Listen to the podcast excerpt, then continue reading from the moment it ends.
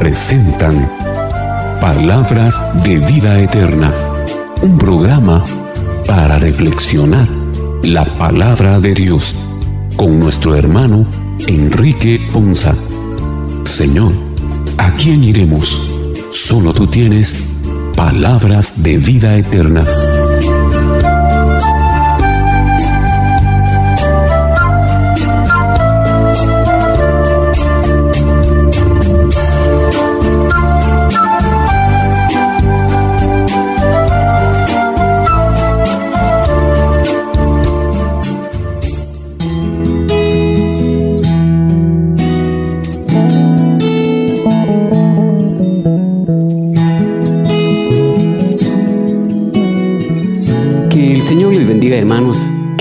Para nosotros y qué alegría llegar una vez más hasta ustedes a través de este su programa Palabras de Vida Eterna.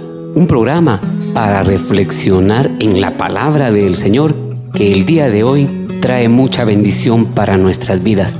Así que con todo ese gozo y esa disposición en nuestros corazones, preparémonos para que seamos parte de este día de reflexión en el que indudablemente Dios hablará a nuestros corazones y edificará nuestras vidas. Le damos la bienvenida a todos y cada uno de ustedes que este día se dispongan y con toda plenitud reciban de la palabra del Señor. También le damos la bienvenida a los hermanos y las hermanas que el día de hoy nos acompañan para reflexionar. Padre Víctor Manuel González. Boris García. Carmelina Shahil. Enrique Ponza y Fernando Martínez.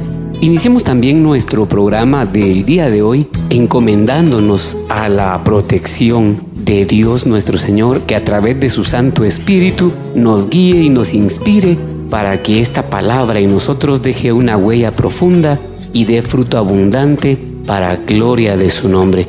Ponemos este programa en manos del Señor. Padre Víctor. En el nombre del Padre, el Hijo y el Espíritu Santo. Amén. Ven Espíritu Santo, llena los corazones de tus fieles, enciende en ellos el fuego de tu amor. Envía tu Espíritu para darnos nueva vida y renovará la paz de la tierra. Dios que iluminaste los corazones de tus fieles, enciende según ese tu Espíritu de gozar para siempre de sus consolaciones. Por el mismo Jesucristo, Señor nuestro, que reina por los siglos de los siglos. Amén. Las fuentes de la palabra en este domingo nos hablan de comunión de vida con Cristo y con los hermanos mediante la fe y el amor. Cristo es la vid, es decir, el tronco, y nosotros las ramas.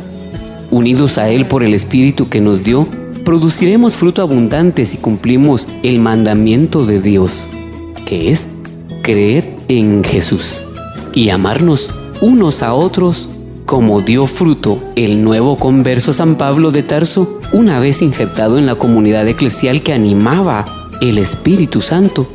De esa misma manera, también nosotros, unidos con Cristo, roguemos por una más profunda y auténtica unión entre nosotros como hijos de Dios.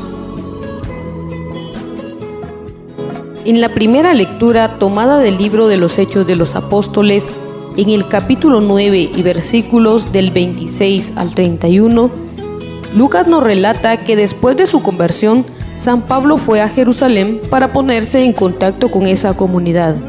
Pablo es hermano en la fe y en el apostolado. Bernabé sirve de intermediario. Pablo entró en relación con los dirigentes de la iglesia madre.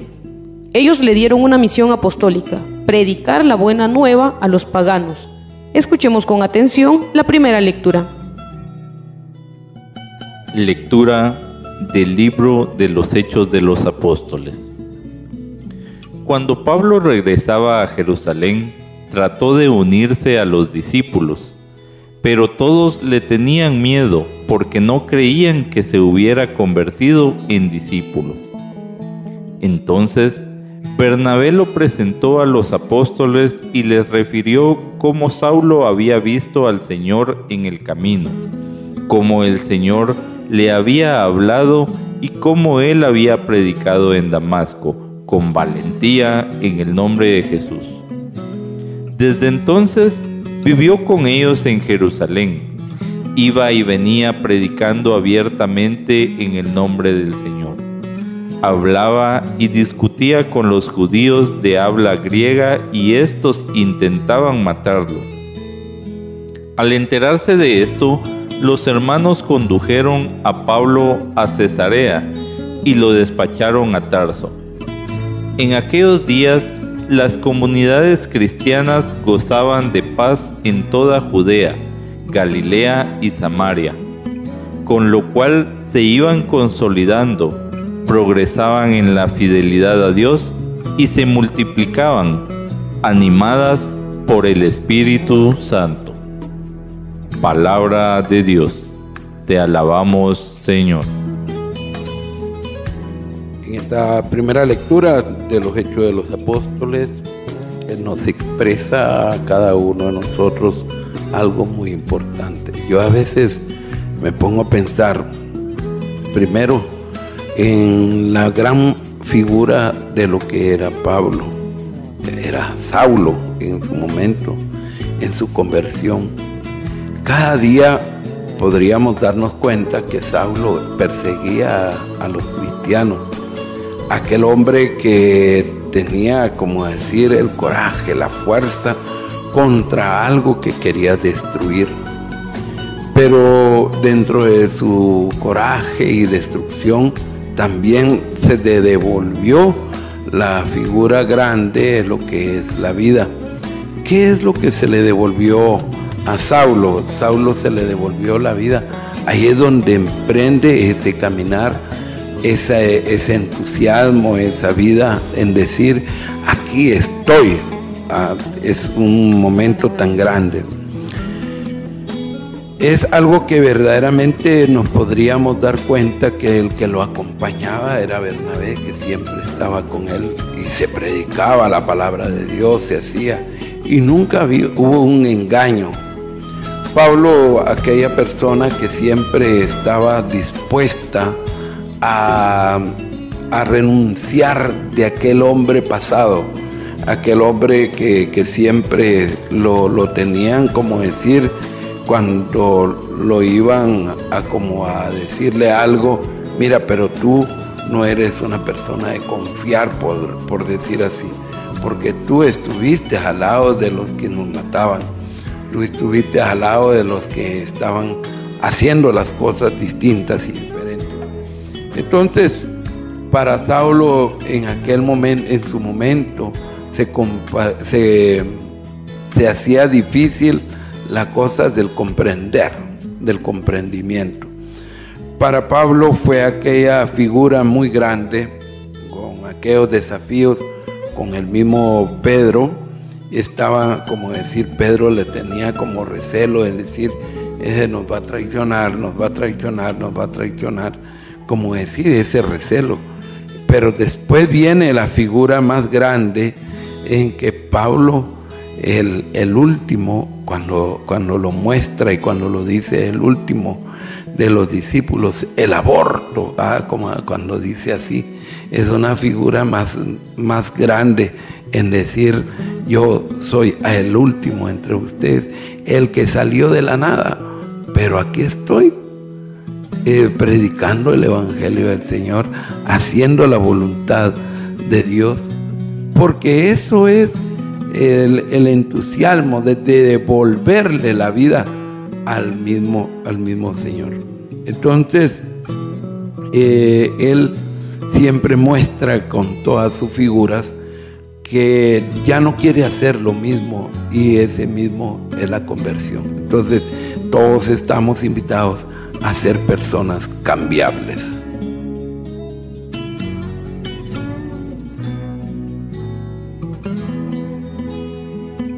Vemos cómo la lectura que escuchamos nos narra parte de lo que Pablo vivió en los inicios eh, posteriores a su conversión. Y es que muchas veces nosotros como, como humanos caemos en el error de señalar y especialmente no damos un centavo por aquellos de los que tenemos conocimiento que han tenido un pasado bastante turbio, un pasado que ha sido bastante alejado de Dios. Pero se nos olvida realmente que para Dios no hay nada imposible, en primer lugar.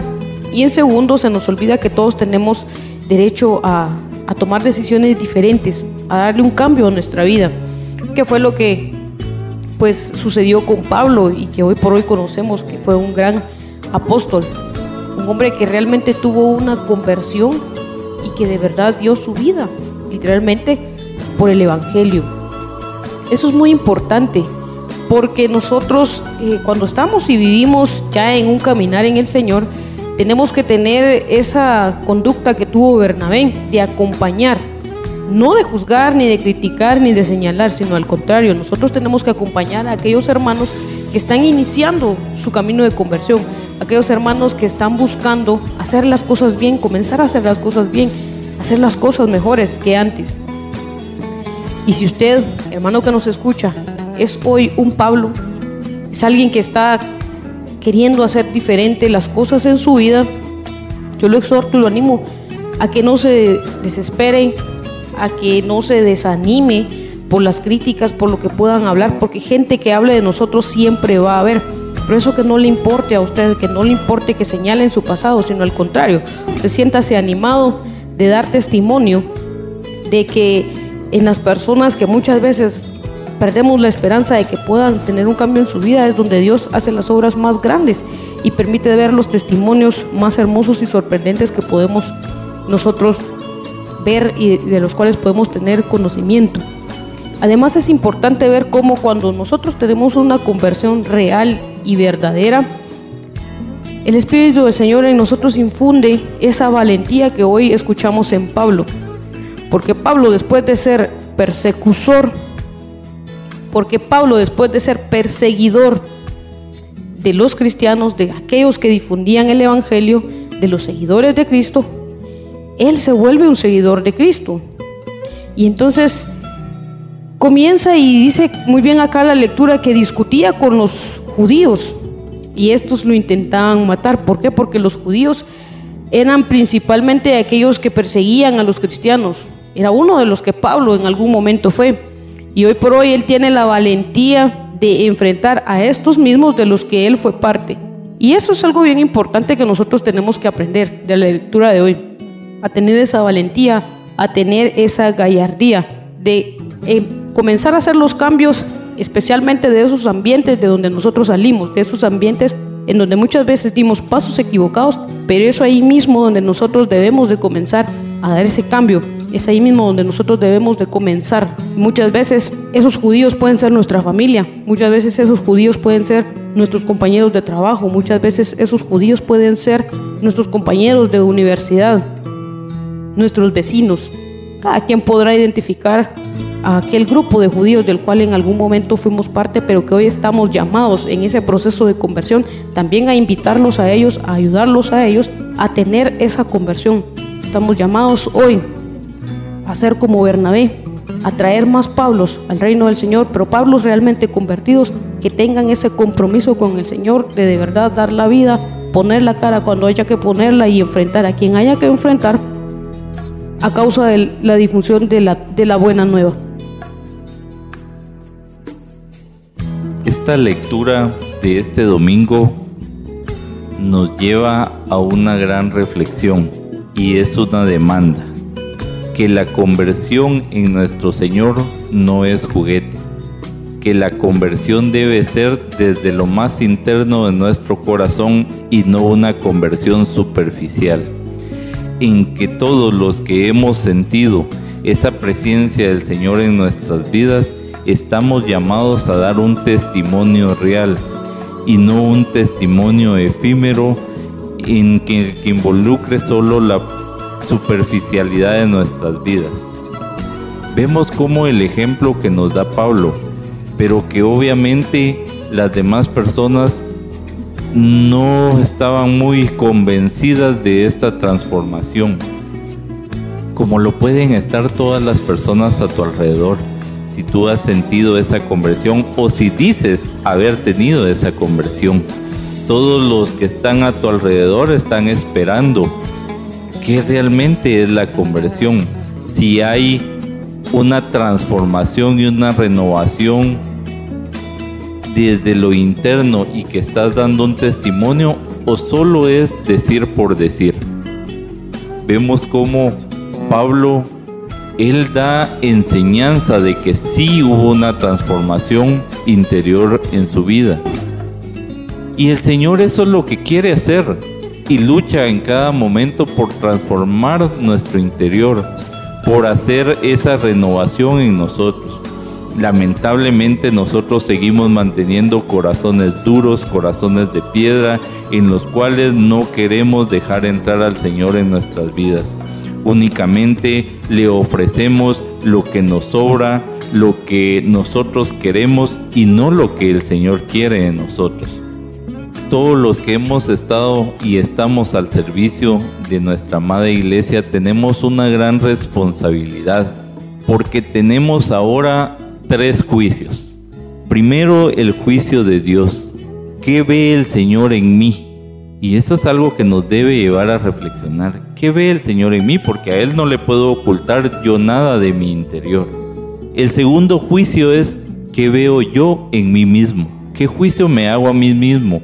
¿Tengo esa conciencia tranquila de que estoy haciendo bien las cosas? Porque probablemente a mí me puedo engañar a mí mismo pero ya sé el resultado y la consecuencia de mis actos. Y el tercer juicio es qué ven las demás personas en mí. ¿Qué testimonio estoy dando? ¿Será que de verdad las personas han visto esa transformación en mi vida? ¿O será que solo las personas dicen, sí, este va a la iglesia, pero no sé ni a qué va porque no se ve una transformación? Se ve una mala actitud cuando de verdad debe de tener humildad, sencillez, no se ve, tiene un carácter fuerte, tiene un carácter muy indomable, tiene se le ve el orgullo, se le ve el egoísmo. Esos son los tres juicios que ahora nos debe llevar a que nos hagamos una reflexión. ¿Realmente he permitido que el Señor toque mi vida desde el interior, desde mi corazón, desde lo más profundo donde yo tengo mis tesoros? ¿O estoy tratando de engañarme a mí mismo, engañar a los demás y por sobre todo pretendo engañar a Dios de que solo es una transformación superficial. Eso es lo que el Señor nos habla ahora en esta palabra, que nosotros hagamos una transformación real, porque así vamos a poder dar esa manifestación que el Espíritu Santo nos quiere dar y poder ser esos templos del Espíritu y que Él more en, en nosotros y se proyecte con toda su divinidad en nuestras actitudes de la vida. Es interesante esto porque la duda de cómo podamos ser recibidos o cómo podamos actuar muchas veces limita el actuar en nuestra vida y tomar la decisión que corresponde. Pero Pablo entendió esto de una manera bien importante. ¿Por qué? Porque su formación desde niño había sido judaica y entendía los procesos judaicos. Pero en ese encuentro personal que él tuvo con el Señor, dice su palabra en Filipenses que todo lo consideró como basura, como estiércoles. Y esto es importante. ¿Por qué razón? Porque en esa transformación no le importó las consecuencias que pudiera sufrir, aún con quienes él había empezado.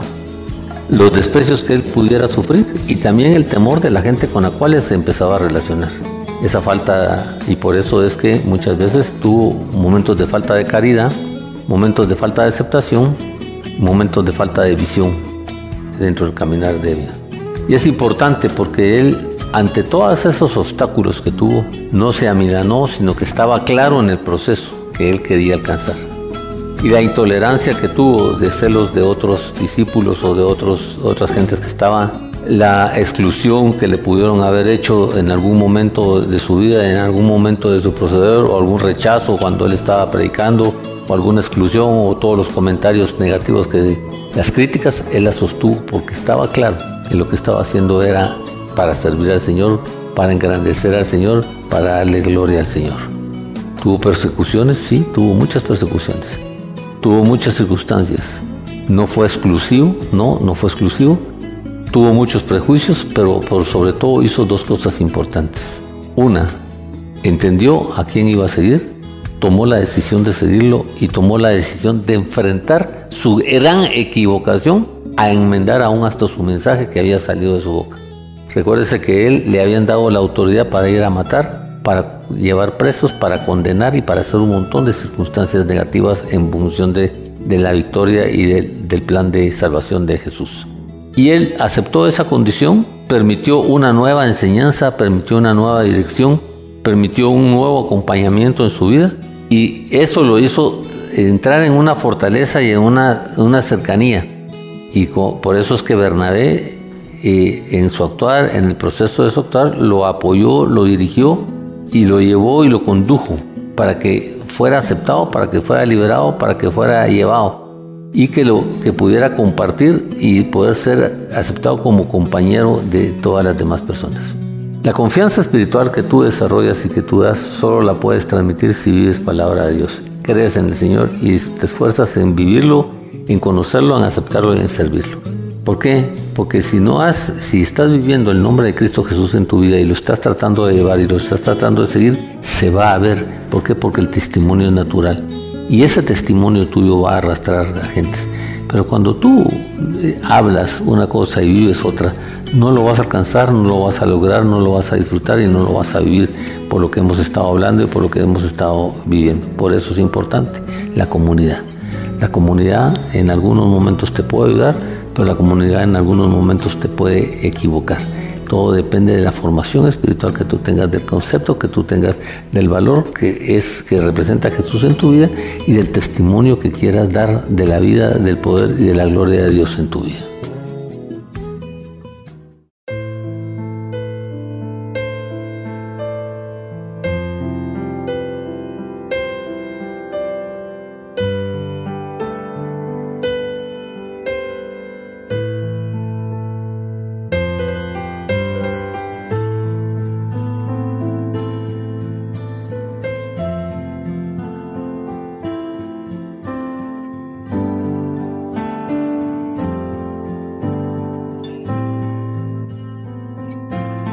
En el capítulo 3, los versículos 18 al 24 de la primera carta de Juan nos relatan cómo el apóstol insiste en que construyamos la iglesia con obras y no solamente con palabras. La fe en Jesucristo y el amor fraterno es el gran criterio para saber si estamos en comunión con Dios.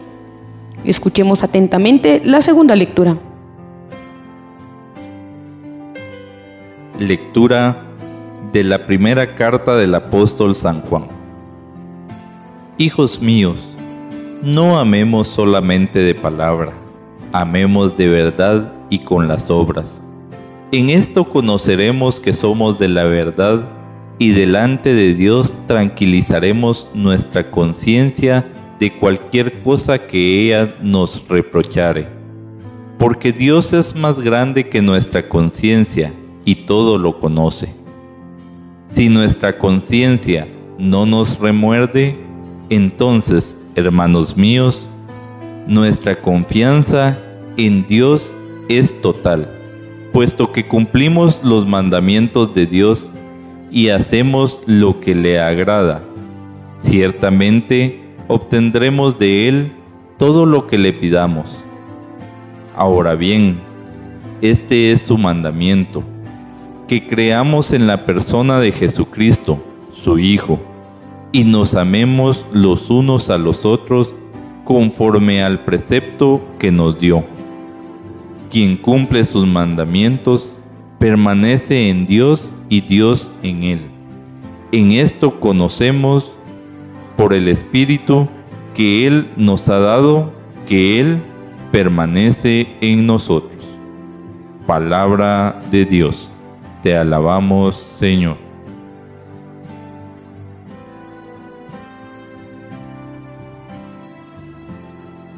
Empezaríamos en la grandeza de lo que nos manifiesta esta lectura, que nos amemos y ese momento de, de la solitud, de la grandeza, es de que cada día el Espíritu Santo va permaneciendo en nosotros que se cumpla ese mandamiento. Dios es en Dios que estamos y conocemos el Espíritu. Y cada día podemos cumplir siempre sus mandamientos. Que hagamos alegría nuestra fortaleza. Cuando nosotros hablamos de una alegría, es una rectitud, eh, podríamos tomar en cuenta que nos dice la lectura, Dios escribe recto en líneas torcidas. Y eso para nosotros es muy importante, porque el hombre ya se va viendo una verdad y tranquilizamos nuestras vidas y delante de Dios nos va dando una mejor conciencia. ¿Por qué? Porque eso nos va haciendo a cada uno una gran confianza que debemos de ser. Dios para nosotros nos va permitiendo también que su palabra es una verdad, una obra, una obra que nunca se termina. Todos los días de nuestras vidas podríamos hablar de lo que es el Via Cruz. Jesús es apresado, Jesús toma la cruz, Jesús cae por primera vez, Jesús se encuentra con su madre, Jesús lo ayuda el sireneo, Jesús lo, lo va a encontrar, Verónica le limpia su rostro. Para Jesús también el volver a caer, para Jesús en el momento que se encuentra con sus con las mujeres de Jerusalén, Jesús cae por tercera vez, Jesús encuentra ese sentido de lo que es em, despojado de sus vestiduras, Jesús clavado en la cruz, muere en la cruz y también podríamos hablar de un Jesús que verdaderamente nos, da, nos damos cuenta que es sepultado. Pero la grandeza de todo esto es de que hay un Jesús que resucita. Para cada día nosotros tenemos que darle un sentido. Cada uno de nosotros tenemos que ser corregibles. Yo, yo a veces me pongo a pensar sobre lo que es la inteligencia. A veces la inteligencia va por delante de, una, de la rectitud y de las cabalidades de lo que nosotros tenemos que hacer. Y entonces, si nos damos cuenta cómo es de lo que nosotros tenemos que tener, que hacer las cosas, nos vamos dando cuenta que siempre es un servicio a la vida. El servicio a la vida eh, nos damos cuenta que siempre Jesús está entre nosotros. El hombre cuando busca el sendero, lo podríamos encontrar, ese sendero que se apropia de nosotros ese sendero que se hace vida entre nosotros.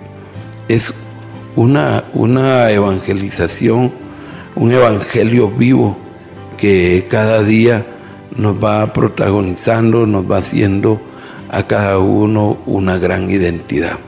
Entonces, si el hombre encuentra consigo mismo ese ser discípulo, es que tiene que tener una disciplina podríamos ver que el camino permanezca siempre apegado hacia el Señor. Eso es una de las cosas que en nuestra disciplina nos lleva a la inteligencia y nos lleva a esa rectitud.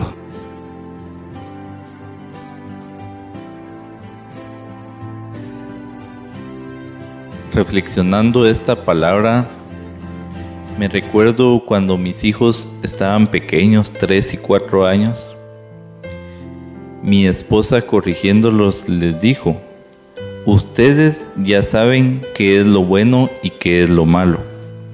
Y me ponía a pensar yo, ¿desde qué momento nosotros tenemos esa conciencia que nos dice qué es lo bueno y qué es lo malo? Tomando como la definición de conciencia que es el conocimiento que el ser humano tiene de su propia existencia, de sus estados y de sus actos. Y nos damos cuenta acá que se nos habla de esa conciencia, como esa vocecita en nuestro interior que nos dice qué es lo bueno y qué es lo malo. Y, y yo me ponía a pensar, ¿será que habrá alguien a quien no le remuerda la conciencia? Porque todos hemos cometido situaciones malas, todos hemos cometido errores y pecados.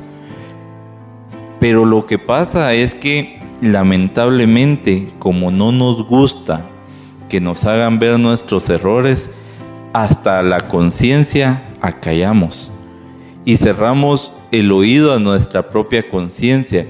Y muchas veces no somos humildes y sencillos, sino que nosotros nos engañamos a nosotros mismos en decir, no es que yo tengo mi conciencia tranquila. Lo que pasa es que ya no la escuchamos. Lo que pasa es que hemos ensordecido nuestra vida a esa conciencia. Pero debemos de entender que como lo dice la palabra, Dios es más grande que nuestra conciencia. Y Él es el único que puede limpiar esa conciencia, esa culpabilidad, ese remordimiento que muchas veces nos tiene esclavizado y atado por cosas del pasado. Pero no pensemos en cosas del pasado de hace años, puede ser cosas del pasado de ayer, de hace una hora, en las cuales nosotros mismos sabemos que hemos actuado incorrectamente, pero no queremos cambiar. Pero no queremos caer en la cuenta que el Señor nos ha dado unos mandamientos palpables y fuertes y que debemos nosotros ahora de creer en la persona de Jesucristo. Pero no solo queda en amar a Jesucristo, en creer, sino en dar frutos. Y por eso la misma palabra dice que el árbol se conoce por el fruto que da.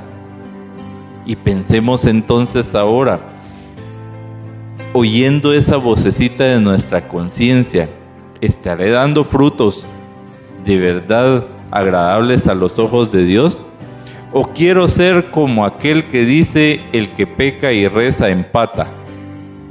¿Qué es lo que realmente quiero hacer yo de la vida? Y pareciera ser que tenemos todo el tiempo de nuestra existencia para cambiar y ponerle sentido a esa voz que es la conciencia que nos está recriminando algo. El Señor quiere ver un cambio en nosotros. El Señor si ha tocado nuestro corazón, quiere que se vea reflejado y por eso Él quiere que también todo nuestro ser sea templo del Espíritu Santo, porque quiere ver que se proyecte que Dios está en nuestro corazón y no únicamente yo decir, ah, es que yo creo en Dios, es que Dios está en mi vida, es que el Señor tocó mi corazón y de qué sirve si yo no doy frutos. ¿O de qué sirve si los frutos que yo estoy dando son muy pequeños y son más grandes los pecados y las situaciones malas que yo estoy cometiendo. Una vez yo le pedí un consejo a mi esposa, tenía un negocio que me habían ofrecido y le digo a mi esposa, mira, le comenté este negocio, ¿tú qué pensas? Y la respuesta de ella fue, tú conoces que es lo correcto, mi consejo es que hagas lo correcto. Lamentablemente nosotros sabiendo que no es lo correcto que debemos de hacer, lo hacemos de todos modos. Y después esperamos que no sea la conciencia la que nos recrimine nuestro actuar. Cuando nosotros desde el inicio que tomamos las decisiones sabemos qué es lo bueno y qué es lo malo, qué es correcto e incorrecto. Porque si el Señor obra en nuestras vidas, si el Señor obra en nuestros corazones, quiere que también nosotros hagamos el bien y no el mal.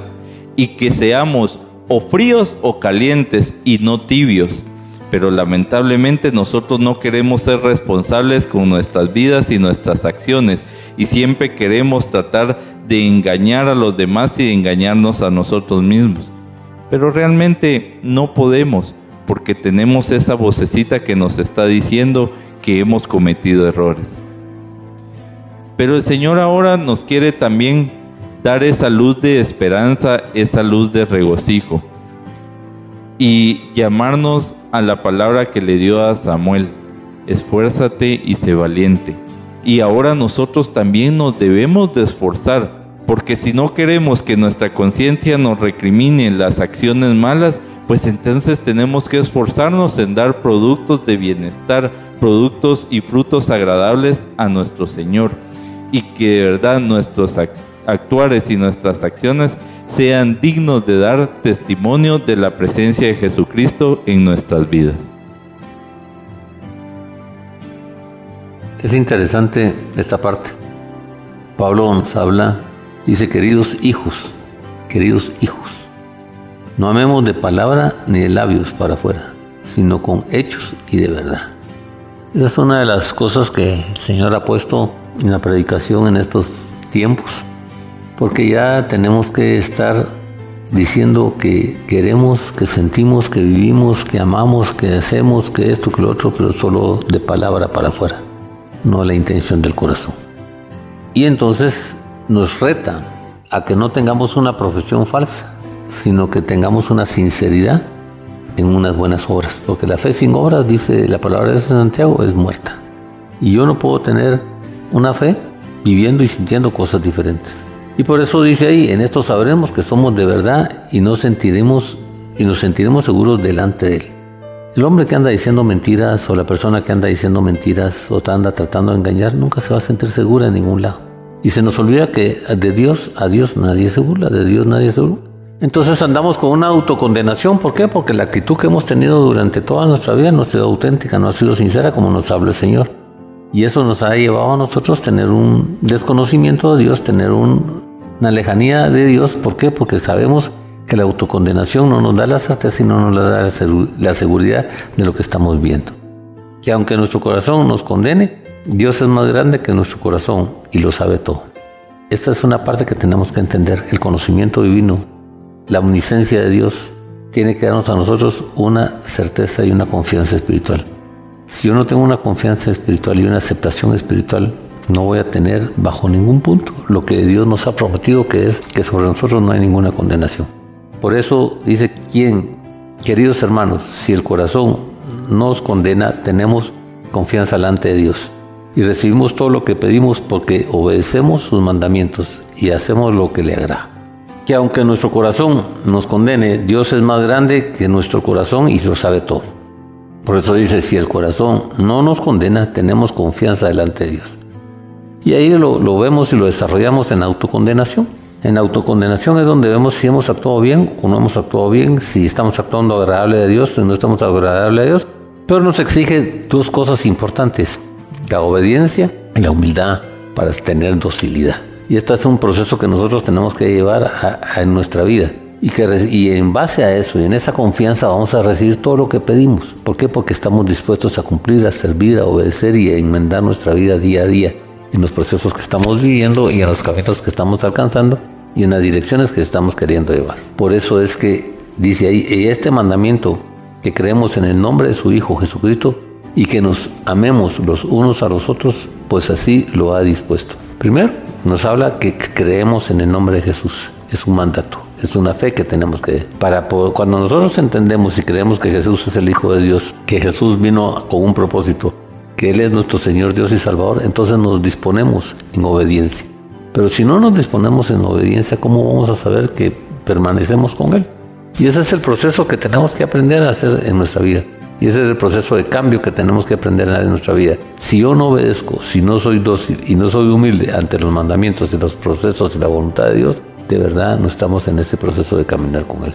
Y entonces por eso dice el Señor que cuando no nos ha revelado el Espíritu Santo esa parte, no podemos estar con Él y no hemos tenido al Espíritu Santo.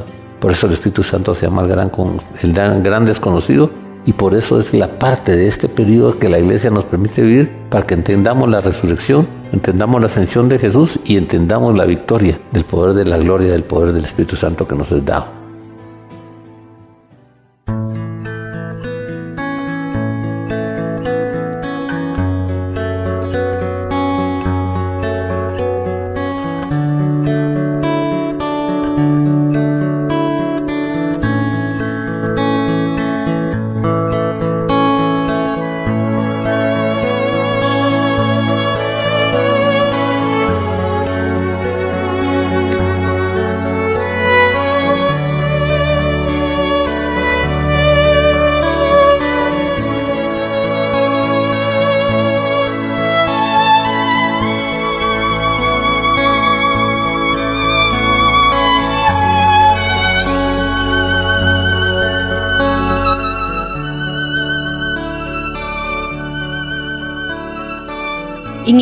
Capítulo 15, los versículos 1 al 8 del Evangelio según San Juan, nos afirma en parábola la necesidad de permanecer unidos a Jesús para dar fruto abundante. ¿Cómo permanecer en Cristo para dar fruto? Cumpliendo los mandamientos de Jesús, especialmente el del amor fraterno. Escuchemos atentos la lectura del Santo Evangelio. Lectura del Santo Evangelio según San Juan. Gloria a ti, Señor.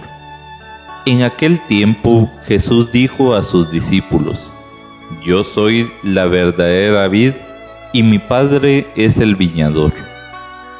Al sarmiento que no da fruto en mí, Él lo arranca, y al que da fruto, lo poda para que dé más fruto. Ustedes ya están purificados por las palabras que les he dicho. Permanezcan en mí y yo en ustedes como el sarmiento no puede dar fruto por sí mismo si no permanece en la vid, así tampoco ustedes si no permanecen en mí. Yo soy la vid, ustedes los sarmientos, y el que permanece en mí y yo en él, ese da fruto abundante, porque sin mí nada pueden hacer. El que no permanece en mí, se le echa fuera como al sarmiento y se seca. Luego lo recogen, lo arrojan al fuego y arde. Si permanecen en mí y mis palabras permanecen en ustedes, pidan lo que quieran y se les concederá. La gloria de mi Padre consiste en que den mucho fruto y se manifiesten así como discípulos míos. Palabra del Señor. Gloria a ti, Señor Jesús. En el Evangelio según San Juan es una lectura muy hermosa donde podríamos decir que Jesús afirma nuevamente el yo soy la verdadera vida y mi Padre es el viñador es una de las características más grandes dentro de nosotros, donde podríamos decir que verdaderamente el que va al Padre lo lleva el Hijo. No, ahí me confundí. Ahí el que va el que va al Hijo lo llevan al Padre y el Padre lo lleva al Hijo.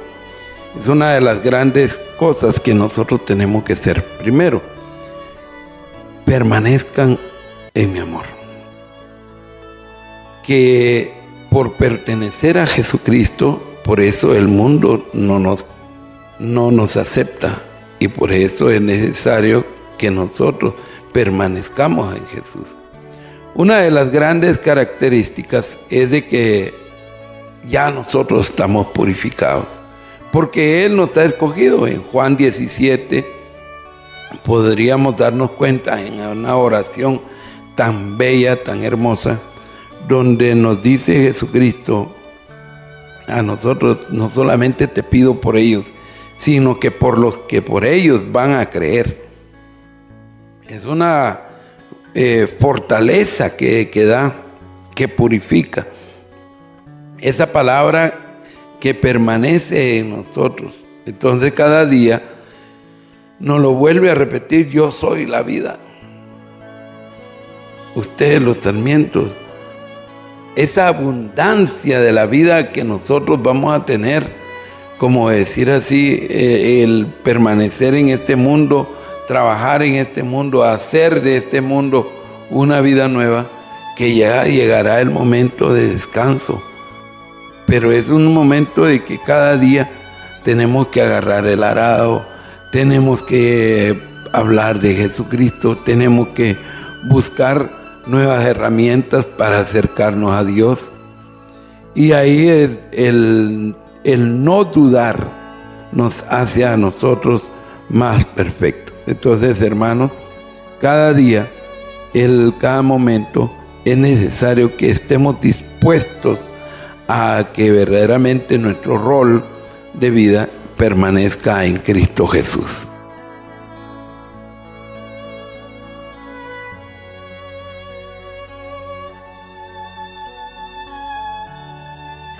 Vemos cómo la lectura del Evangelio hoy nos presenta dos situaciones. Y es que solo tenemos dos opciones, o damos fruto o no damos fruto. Y es interesante cómo el, eh, el Evangelio nos dice yo soy la verdadera vid. Y es que hace énfasis en la verdadera vid y entonces me da a mí y me pone a pensar en que podemos encontrar en el, en el mundo, vamos a encontrar muchas vid. Ahora la cuestión es de cuál nosotros queremos ser sarmientos. Porque si nosotros somos los sarmientos de una vid equivocada, definitivamente vamos a dar frutos equivocados. Vamos a dar frutos, sí, pero no los frutos que Dios espera que demos. Por eso Él dice, muy puntualmente, yo soy la verdadera vida y esa es la importancia de que nosotros reconozcamos realmente que Jesús es en quien nosotros debemos de sembrarnos, en Él es de quien nosotros nos debemos de anclar, de Él es de quien nosotros debemos de depender, que Él sea realmente esa fuente, que Él sea realmente ese tronco del cual nosotros estemos tomados. ¿Por qué es importante? Porque si nosotros no nos anclamos a la vida correcta, vamos a ser arrancados Asimismo, si nosotros estamos, aunque nosotros caminemos y digamos que seguimos al Señor, como lo decía la segunda lectura, que debemos de aprender a amar de verdad y no de palabra, porque si, como lo dice el mismo Mateo en el capítulo 7 y el versículo 21, no todo el que me diga Señor, Señor entrará en el reino de los cielos. No basta con decir Señor, Señor, es necesario que nosotros obremos, es necesario que nosotros hagamos una realidad en nuestra vida esas palabras, que nosotros hagamos una realidad en nuestra vida, ese amor que decimos tener para el Señor. ¿Y cómo lo podemos saber? Es bien sencillo, por los frutos, como dice la misma palabra, por los frutos se conoce el árbol. Entonces si nosotros realmente estamos dejando que Jesús sea quien conduzca y quien dirija nuestra vida, de quien nosotros nos estemos alimentando, ciertamente vamos a dar los frutos que Él espera. Esos frutos del Espíritu Santo, esos frutos movidos por el Espíritu Santo que al final de cuentas son dones, pero que son dones producto de que nosotros estamos dejando obrar al Espíritu Santo en nosotros. Lo cual también nos recuerda que si no le dejamos ese obrar a Él en nuestra vida, vamos a darnos cuenta de que no podemos hacer nada sin Él. Y seguramente, hermanos que nos escuchan hoy, así como nosotros, que hemos experimentado en más de alguna oportunidad en nuestra vida, que hemos querido por nuestros propios medios, que hemos querido por medio de una vida equivocada, resolver situaciones, alcanzar metas, lograr objetivos, cumplir sueños. Nos, nos hemos dado cuenta y hemos tenido la experiencia de que realmente no lo hemos podido lograr.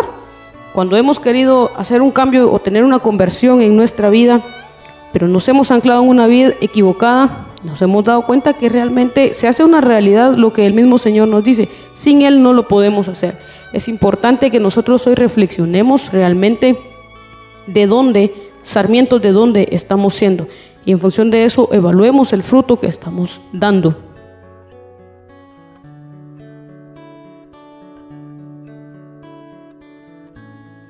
Es increíble cómo en este Evangelio el Señor manifiesta su paciencia, su amor, y Él como que nos diera largas a ver hasta dónde vamos a llegar. El Señor en su palabra dice que el trigo y la cizaña crecen juntos, pero que no se pueden separar cuando están pequeños, porque lo contrario nos podríamos equivocar y podríamos cortar el trigo en lugar de la cizaña. Precisamente es justo cuando ya el trigo empieza a dar su fruto es que ya podemos identificar qué es cizaña y qué es trigo. Y justamente esa es la paciencia que el Señor tiene para nosotros con todo su amor, que espera que nosotros demos frutos. Y recordemos que el Señor dice en su palabra que al que más se le da, a ese más se le demandará. Y si nosotros hemos tenido la oportunidad que el viñador nos abone, que nos riegue, que nos dé su amor, que nos dé su misericordia y su perdón, entonces así también se nos va a demandar que demos frutos y frutos en abundancia, porque el Evangelio termina diciendo que la gloria del Padre consiste en que nosotros demos fruto, ¿cómo podemos entonces glorificar nosotros a nuestro Padre si no estamos dando ningún fruto? Si nosotros nuestro testimonio de vida es siempre querer aparentar y querer dar a, a entender a los demás que hay un cambio profundo cuando no lo hay. El Señor, a pesar de su paciencia y su amor, Él quiere de verdad que demos ese fruto abundante, pero que entendamos que nosotros no podemos dar ningún fruto si no es con su compañía, a través de su amor, a través de su paciencia, a través de su perdón. Porque el Señor, esa palabra que nos da hoy en el Evangelio que es tan profunda, que nos dice que sin mí nada pueden hacer. Jesucristo hoy nos dice que sin Él nada podemos hacer. Y entonces, ¿de qué sirve que nosotros nos esforcemos, luchemos, nos desvelemos, corramos y hagamos un montón de vueltas y, y, nosotros nos creamos que ya hicimos un montón, que es que miro que ya tengo éxito acá, es que todo me está saliendo, si no lo hemos hecho en compañía de nuestro Señor Jesucristo. Él quiere que nosotros demos frutos, pero que sean esos frutos de amor hacia los demás y ahí se puede reconocer si realmente el fruto que estamos dando es fruto de la compañía, del amor del Señor en mi vida. Porque el fruto que yo voy a dar va a ser de amor hacia los demás. Va a ser de consideración, va a ser de misericordia, de compasión, de ayuda hacia los demás. Ese es el fruto que hoy nos llama el Padre a través de su Hijo amado, quedemos, pero quedemos siempre en compañía de nuestro Señor Jesucristo, porque nada podemos hacer si no es a través de Jesús en mi vida. Aquí hay una identificación muy grande y Jesús se identifica como la vid verdadera. ¿Por qué se pone de la vid verdadera? Porque por eso es que en la Santa Cena dice y explica lo de su sangre y lo del vino. Y entonces se da la revelación del proceso de la Eucaristía. Y nos habla ahí de la transformación de, de, ese, de ese vino que sale de esa vid verdadera y que es un fruto de perdón y de liberación y de rescate. Habla de que el Padre es el, el labrador, que el Padre cuida, que el Padre quita lo que no es, que el Padre está atento, que el Padre nos da las armas y da las armas para poder alcanzar esa victoria. Dice, y toda rama que en mí no da fruto, la corta, pero toda rama que da fruto, la poda para que dé más fruto. Esa es la función del Padre, ayudarnos a través de Jesús, proveernos a través de Jesús, limpiarnos a través de la sangre de Jesús, purificarnos a través del agua de su costado liberarnos de todas esas situaciones. ¿Para qué? Para que nosotros demos ese fruto. La infructividad del lado de Dios depende, no la hemos dado. ¿Por qué? Porque no estamos dentro de esa rama, no estamos como una rama. Y entonces nos han cortado en muchos aspectos y nos han purificado en muchos aspectos y no seguimos dando. ¿Por qué? Porque no estamos permaneciendo en Él. Y por eso dice el Señor que es importante esa permanencia, porque si permanecemos en Él, y Él de nosotros, nosotros vamos a dar un fruto diferente, un fruto nuevo, un fruto de prosperidad y un fruto de sabiduría. Así como ninguna rama puede dar fruto por sí misma, sino que tiene que permanecer en la vid, así también ustedes pueden dar fruto, si no pueden dar fruto si no permanecemos en él. No te afanes por dar fruto. Revísate en dónde estás, con quién estás, en qué camino vas y a quién estás creyendo y con a quién estás siguiendo porque ese es el proceso que Él quiere desarrollar en ti y ese es el proceso que Él te quiere otorgar y esa es la transformación que Él te quiere dar. Tienes que entender que tienes que permanecer y depender de Dios y creer en Dios y permitir Dios en tu vida para no volverte inseparable. Por eso es que Él se identifica como la vida y ustedes son las ramas, dice. El que permanece en mí como yo en Él dará mucho fruto. Separados sin mí nada pueden hacer.